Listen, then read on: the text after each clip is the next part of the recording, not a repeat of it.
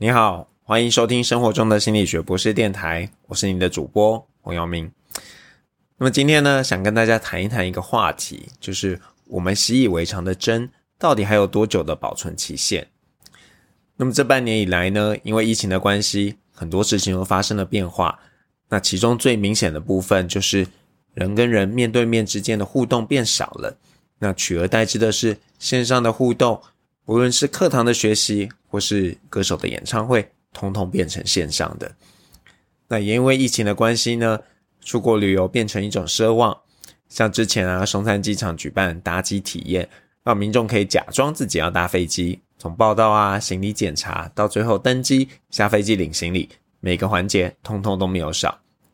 那最近啊，又听说要进阶版，让民众可以真的搭飞机去天上绕一圈，还可以吃飞机餐，还有买免税商品。如果是去年有人跟我说，哎，明年会有这样的事情，肯定会向他痴人说梦话。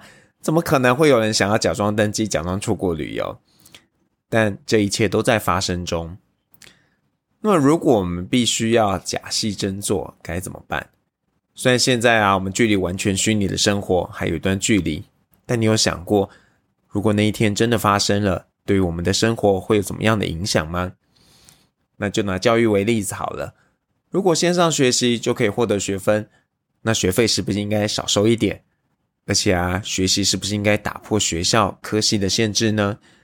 这半年来啊，赶鸭子上架的线上学习，真的能够取代线下学习吗？因为我之前呢，有一些课程有录制教学影片，那我曾经做过一些实验。让学生看线上课程，然后课堂中只针对重点做讲解，以及进行一些呃额外的互动。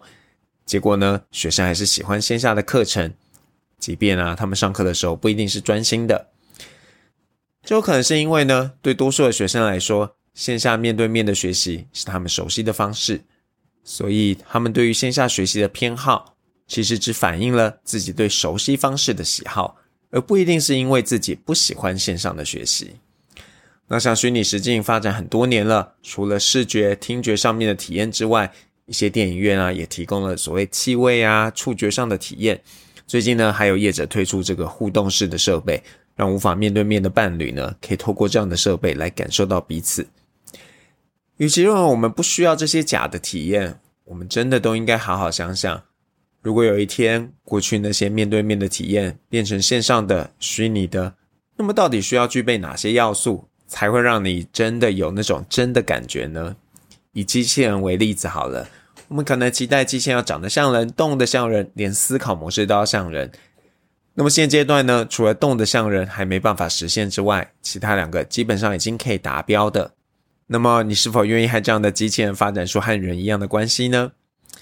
会不会很多时候我们对于所谓真的这个执念，就是一种固执，而不是真的？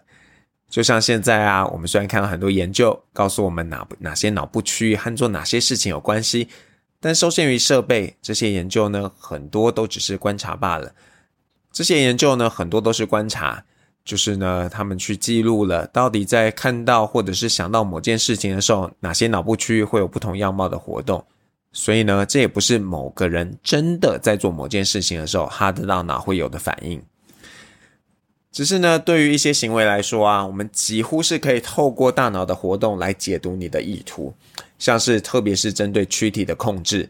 而如果啊，我们把一个人的大脑的这个活动呢，然后去刺激另一个人他在呃他的大脑的相关区域的时候，也确实可以让这个另外那个人呢产生同样的躯体动作。那如果你想的远一点呢，其实是有一点可怕的。因为我们可以不用真的体验一件事情，只要给予大脑同样的刺激，就可以让另一个人觉得自己曾经体验过那些事情。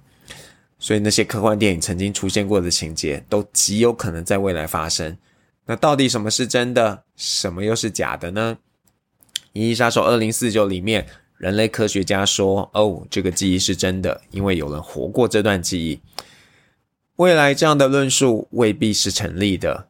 就像现在科学家能够在老鼠中脑中植入这个记忆，让他们对某些事情产生恐惧的感受。对老鼠来说，恐惧的感受是真的，但是导致恐惧的记忆是假的。那我们要怎么看待呢？我想啊，大家多少都看过一些视错觉的刺激，或许觉得啊那些是特例啦。但是呢，必须很遗憾的告诉大家，我们是我们以为的真呢，很多一部分其实是大脑建构出来的。希望我们相信这是真的。那只不过呢，对于多数的人来说，我们大脑建构出来的东西大同小异，所以我们还彼此还可以交流。像但是呢，对于一些像有思觉失调症的患者来说呢，他们建构出来的东西和其他人相差太多了，以至于我们觉得，哎呀，他们看到东西是假的，我们看到才是真的。但实际上呢，我们跟他们所看到的东西半斤八两。也因为真实的东西可能真的不多，那你也不要太浪漫的以为一切都是真的。早点问问自己，到底追求的真有哪些要素？尽早寻求替代方案，谁知道需要以假乱真的那一天还离我们多远呢？那我们今天就聊到这边喽，我们下次再聊。